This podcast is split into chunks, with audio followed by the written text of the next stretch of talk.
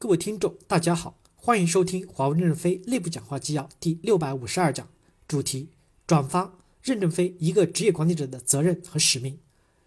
正文部分，一篇无为而治的短文被发布到华为内部报纸《华为人》上面。任正非看到后，引发了对管理者的责任和使命进行思考，于是发起了一场以公司治理为主题的作文考试。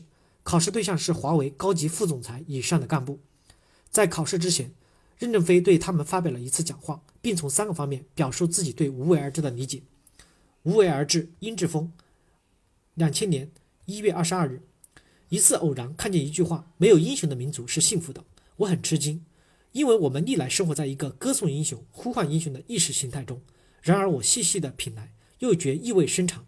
纵观历史，往往是因为矛盾已积累，恶化到了不能不解决的地步了。英雄的出现，拨浪反正，气贯长虹。所谓时势造英雄，原来如此。丘吉尔、甘地、曼德拉这些伟大的人物，无不和时代的苦难紧密相连。而在他们之前的，其实矛盾早已酝酿了很久了。危机不是一天诞生的。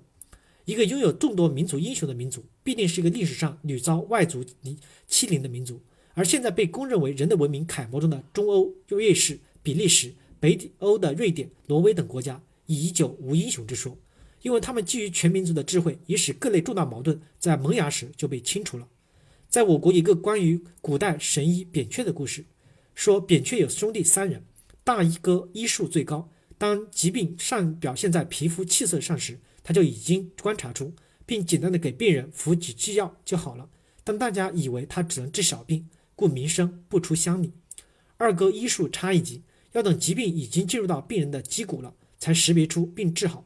但名声反而到了周郡，三弟的扁鹊医术最低，非要等到疾病已进入脏腑，病人已行将就木了，才知道去医，大动干戈将之救活，结果反被尊为神医，举世闻名。